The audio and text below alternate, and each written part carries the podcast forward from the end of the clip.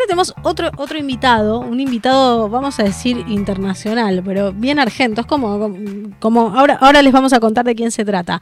Eh, pero estamos ahora en comunicación en directo con Estados Unidos. Está con nosotros Marcelo Cano Colman, creo que lo dije bien, que es profesor universitario, creador de contenido online e inmigrante. Así que vamos a estar hablando con él. ¿Estás por ahí, Marcelo? Hola, ¿cómo están chicos? ¿Qué tal? Buenas noches, bienvenido Día L. ¿Se escucha? Ahí está, se cortó un poquito, me parece. Yo escucho perfecto. ¿Ustedes me escuchan bien? Perfecto. ahora sí. Mira, vamos a hacer una cosa. Para que me escuchen mejor, cambio la conexión de internet este, y me conecto directamente por la red telefónica que a veces funciona mejor. Bien. ¿Ahí me escuchan bien? Ahí, yo te escucho bien. no te vemos, pero te escuchamos bien. Eh, ¿No me ven? Yo me veo. Este... En este momento no. Yo me veo. Nos dirá ahí, producción. Ahí, está, bárbaro. Ahora sí. Bueno. Eh, ahora sí, Marcelo, em, quería, queríamos consultarte, o sea, esta sección de, de, argentinos por el mundo nos trae un poco a esto del mi Buenos Aires querido, al tema de, cómo vemos cómo vemos la patria cuando estamos afuera, digamos, eh, y cómo eso nos refleja a nosotros los que estamos todavía acá, o sea, qué estamos haciendo acá mientras tanto. Em, para empezar, te quería preguntar en qué contexto te fuiste eh, de Argentina, contexto personal y contexto eh, político, social, cómo estaba el país en ese momento, cómo era todo. Yo me fui exactamente hace 13 años, me fui en el año 2008, eh, en un contexto personal en el cual, digamos, yo era profesional, tenía un trabajo, yo era contador público, trabajaba en una empresa, este, digamos, tenía una vida relativamente aceptable, pero sentí, en realidad, me, me puse a, pensar qué, quería yo para los próximos, para el resto de mi vida, digamos. En ese momento estaba, un poco antes había cumplido 35 años y sinceramente sentí que estaba como en la mitad de mi vida útil, eh, pensando, dije, bueno, ¿cuánto, ¿cuánto es mi vida útil? 70 años, digamos, para ser optimista. Sentí que estaba como en la mitad y, sentí que no estaba progresando como, como yo sentía que podría. Y empecé a pensar en eh, en qué hacer y sentí que, iba a ser bastante difícil las cosas que yo quería hacer, hacerlas en Argentina, lamentablemente. Y si bien tenía un trabajo y tenía mi casa y tenía una vida medianamente normal, eh, estaba sujeto a todas las cosas que nos pasan en la Argentina. O sea, en los últimos dos años que pasé en Argentina sufrí dos robos. Eh, un día estaba trabajando en mi oficina, entraron a robar, me pusieron un revólver en la cabeza, me podrían haber matado. Eh, trabajando, no es que estaba en una situación de riesgo. y después este, se llevaron mi auto, lo destrozaron, me, compré otro auto, a los dos meses de comprármelo me rompieron toda la puerta para robarme el estéreo, me lo destrozaron también y uno se pregunta qué estoy haciendo, ¿no? Eh, y así fue que decidirme a los a, una edad relativamente avanzada, este, porque decidirme a los 36, 37 años y, y bueno, pero no me arrepiento en realidad. ¿Cómo es la vida en Estados Unidos? No sé en qué zona estás y estimo que acá estuviste en la zona de Capital o, Buenos Aires. ¿Qué diferencias hay entre la vida que tenés en Estados Unidos y la que tenías acá en, Argentina? Mira, yo, lo cotidiano, eh, ¿no? Yo estoy en, sí, yo estoy en el estado de Ohio, eh, que es en el, en el Midwest. O sea, esto para que se den una idea es como a mitad de camino entre, entre Nueva York y Chicago, ¿sí? Eh, relativamente al norte, a, 300 kilómetros de la frontera con Canadá. Eh, la vida es estable y uno es como que empieza a, disfrutar cosas que, por ahí las disfrutábamos en Argentina cuando éramos chicos o cuando yo era chico, que yo, creciendo en los años 70 u 80, que no había inseguridad, que, que, digamos, que se podían disfrutar ciertas cosas que hoy se complican. Eh, por lo menos en donde vivo yo y en los suburbios todavía hay una vida muy tranquila, los chicos pueden jugar en la calle, uno puede dejar la puerta abierta durante el día, no sentís ese tipo de riesgos. Después en lo laboral, yo, yo aclaro, yo soy profesor universitario full time en, Estados Unidos, eh, pero yo también eh, trabajo internacionalmente. Yo doy clase en Italia todos los años, viajo a Italia, ahora con el COVID doy clases virtuales, pero si no viajo a Italia y estaba dando clases en Argentina en una universidad privada porque quería conectarme con Argentina, con lo cual 2018-2019 yo pasé un par de meses, yo iba todos los años a Buenos Aires, digamos, para ver a mi familia, pero 2018-2019 volví a trabajar en Argentina. Eh, y lamentablemente otra vez la crisis me volvió a pegar porque me habían contratado con un dólar a, a 15 o 20 y en dos años el dólar se fue arriba de 100 y la universidad me dijo, mira, no te podemos pagar más porque ellos me pagan el pasaje, me pagan mis honorarios. Me dijeron, sinceramente, no te podemos pagar más. O sea que solamente me duró dos años la iniciativa de volver a trabajar en Argentina, eh, en una escuela de negocios privada. Eh, así que, pero bueno, a lo que, lo que quiero decir es que yo sigo muy conectado en Argentina, pero indudablemente eh, la, posibilidad de planear y de tener una estabilidad y tener una proyección profesional a futuro y no, no estar siempre pendiente del hoy y de que todo se va a derrumbar en cualquier momento, es una gran diferencia. Y, y sobre todo cómo uno puede vivir, yo siendo docente universitario full time, tengo una vida que en Argentina probablemente no la tendría aún siendo gerente general de una empresa, ¿sí? Este, entonces. Y, bueno, queríamos recordarle eh, a la audiencia que estamos hablando con Marcelo Cano Colman, que es profesor universitario y creador de contenido online, youtuber, eh, e inmigrante argentino en Estados Unidos. Eh, Marcelo, un poco lo, hablábamos en, la editorial, que, estábamos hablando del tema de la clase media, el tema de, cómo en, esta, en esta situación en la que estamos viviendo, en este contexto, que estamos viviendo ahora, eh, no solo por la pandemia de hace años, eh, la clase dirigente, la sociedad argentina, o sea, está poniéndole la otra mejilla a los argentinos que quieren, eh, que quieren soñar, que quieren prosperar, que quieren planificar, como vos decías, en su propio país. Y por eso te quería preguntar, para vos, ¿dejaste Argentina o Argentina te dejó? Yo dejé Argentina voluntariamente, pero en un punto sentía que yo no encajaba en Argentina. O sea, mi forma de hacer las cosas y mi forma... Eh, a mí siempre me gustó hacer las cosas, eh, eh, digamos, siguiendo la ley. Siempre fui un, qué sé yo, quizá un ciudadano este, me acuerdo que hay una canción que, que, dice como siempre fui un tonto, que, ¿cómo era la canción esa? Siempre siguiendo la ley, siempre tratando de hacer las cosas bien.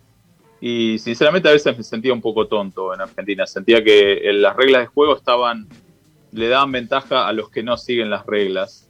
Y yo sentía que no encajaba, sinceramente. Eh, mira, te lo puedo decir como en mi propia profesión, como contador, este, me, vi por lo menos en, en mi carrera, vi cinco o seis casos de fraudes, de gente que robó plata en empresas y cosas así nadie fue preso, nadie pagó por las cosas que hizo. Por suerte no me tocó a mí directamente que, digamos, estar involucrado en ningún caso, pero sí como traté con muchas empresas y tuve clientes y trabajé en distintos lugares, me tocó ver este tipo de situaciones y realmente uno dice, ¿para qué? Digamos, yo igual sigo, sigo pensando que uno tiene que hacer las cosas bien, pero uno se siente un poco, digamos, cuando ves que no hay ni premios ni castigos es bastante frustrante.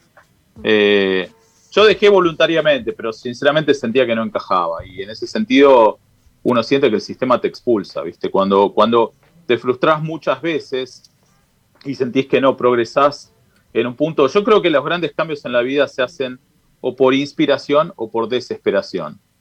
¿Sí? O sea, o uno se inspira y tiene ganas de lograr algo, o uno está desesperado y quiere cambiar su situación. Y yo creo que había un poco de las dos cosas.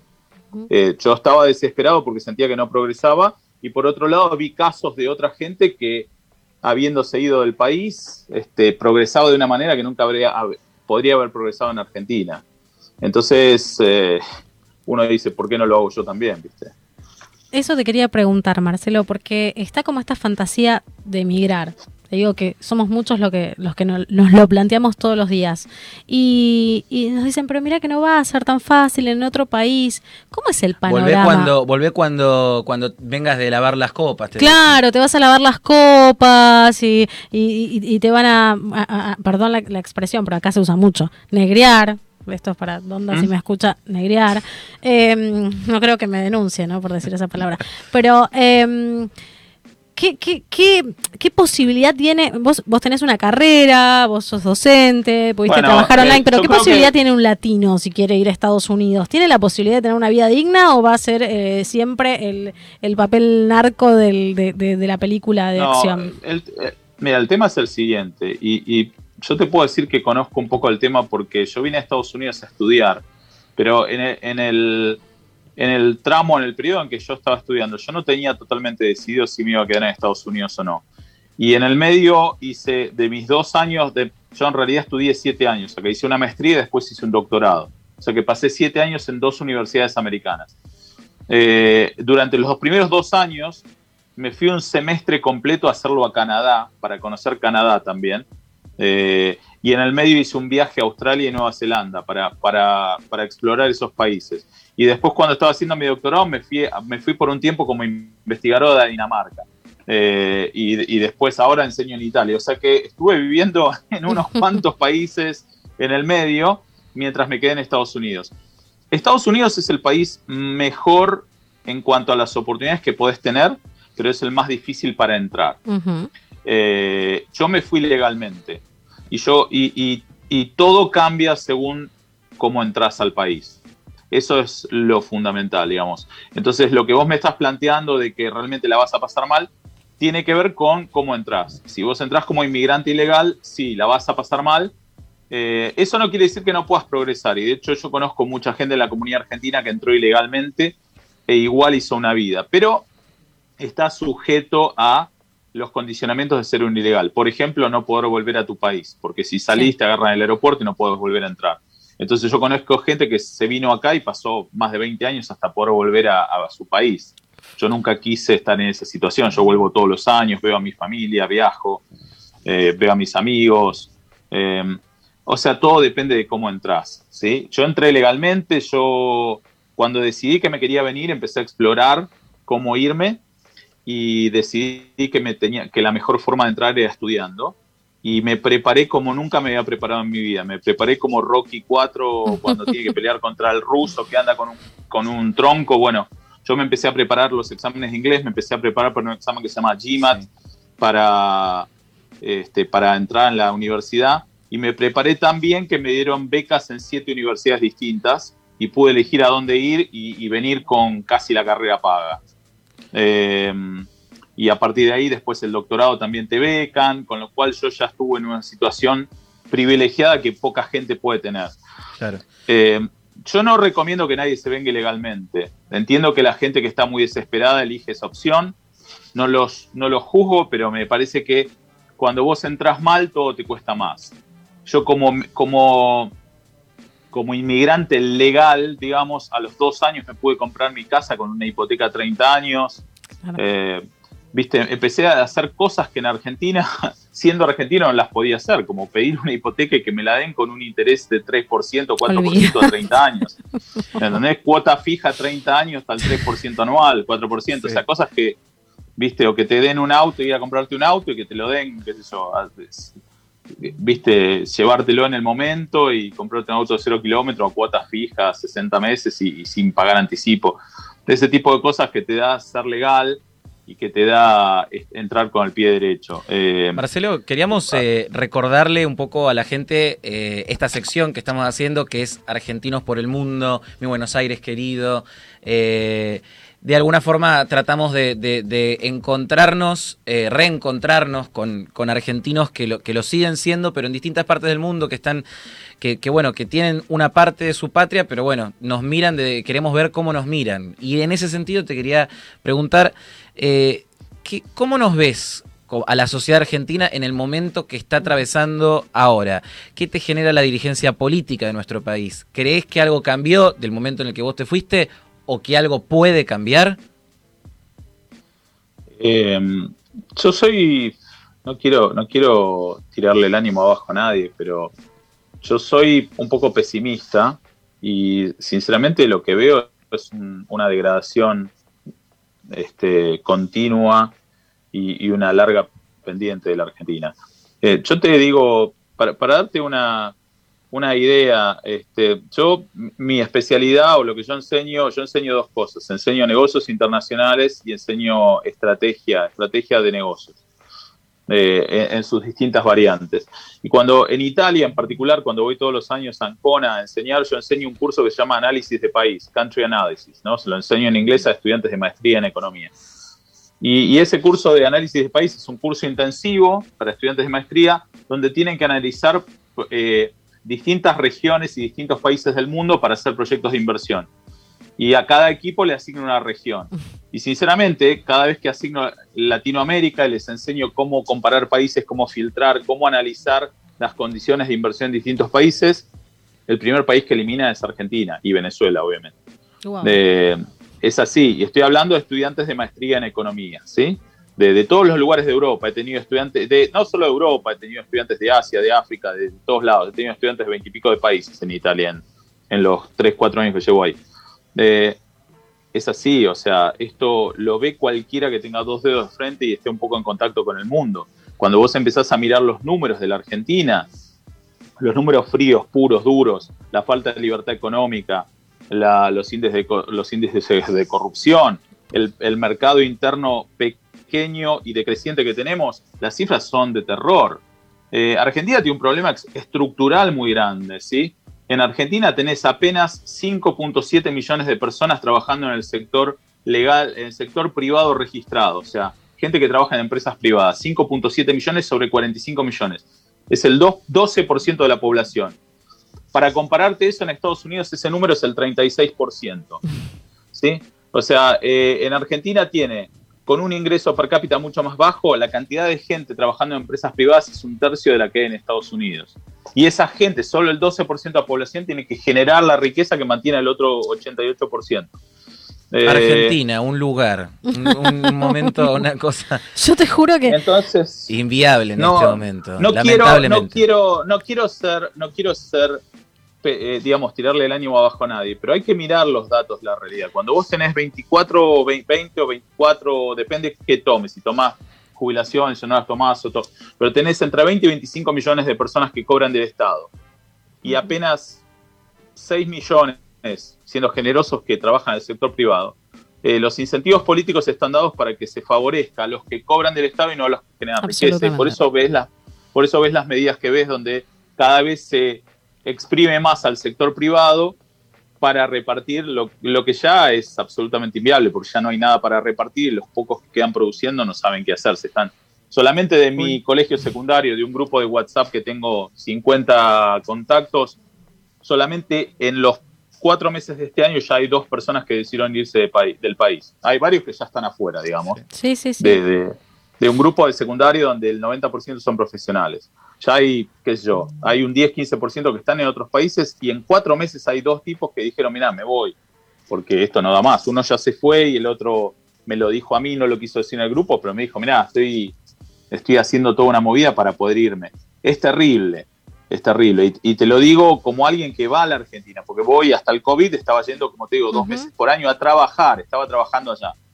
Eh, y siempre con ganas de hacer cosas en Argentina. Pero es un país que te tritura, sinceramente. Y lo digo con todo el dolor, yo amo a mi país, ¿eh? yo amo a mi país, pero... Es que más allá de, tildarte de pesimista, a ver, dato mata relato. Todos los datos que das, nosotros estamos eh, conscientes. Pero ¿qué pasa? Nos siguen vendiendo relato. Dato mata relato. Y, no es increíble. Hace falta, no, hace, no, no es que basta con hacer un giro en, políticas también, porque es una cuestión estructural, como dice Marcelo, es una cuestión cultural, es una cuestión de lo que hablábamos al principio de eh, del tema de la clase media. El país que se ufanaba tener la el país de la clase media no tiene clase media, no, no, se habla de los pobres, pero no se habla de la clase media, cuando eso es lo que tenemos que, a lo que tenemos que ir sin clase media no vamos a tener un futuro, porque la clase media es la que después es la que está aspirando, la que está laburando, la que está llevando el país adelante. Y esa clase media está o pulverizándose en la pobreza o escapando en los botes, en, en, los, en el avión que puede, en el momento que puede. No, no, no, hay, no hay salida manteniendo esta cultura, esta sociedad y esta política. Hay una demonización, hay una demonización muy grande del éxito también, y eso es nefasto, ¿sí? Y hay una, una cultura antiproductiva. Yo veo todo el tiempo manifestaciones contra la minería. Y no es que yo esté a favor ni en contra de la minería, pero Australia, Canadá se han hecho ricos con la minería. O sea, uno no, yo no, a mí no, yo estoy a favor del cuidado del medio ambiente, estoy en contra de la contaminación. No se trata de hacer cosas salvajes que destrocen el medio ambiente. Pero no puede ser que un país que tiene una de las mayores riquezas mineras del mundo, todo el mundo esté en contra de la minería y nadie diga, este, traigan proyectos de inversión.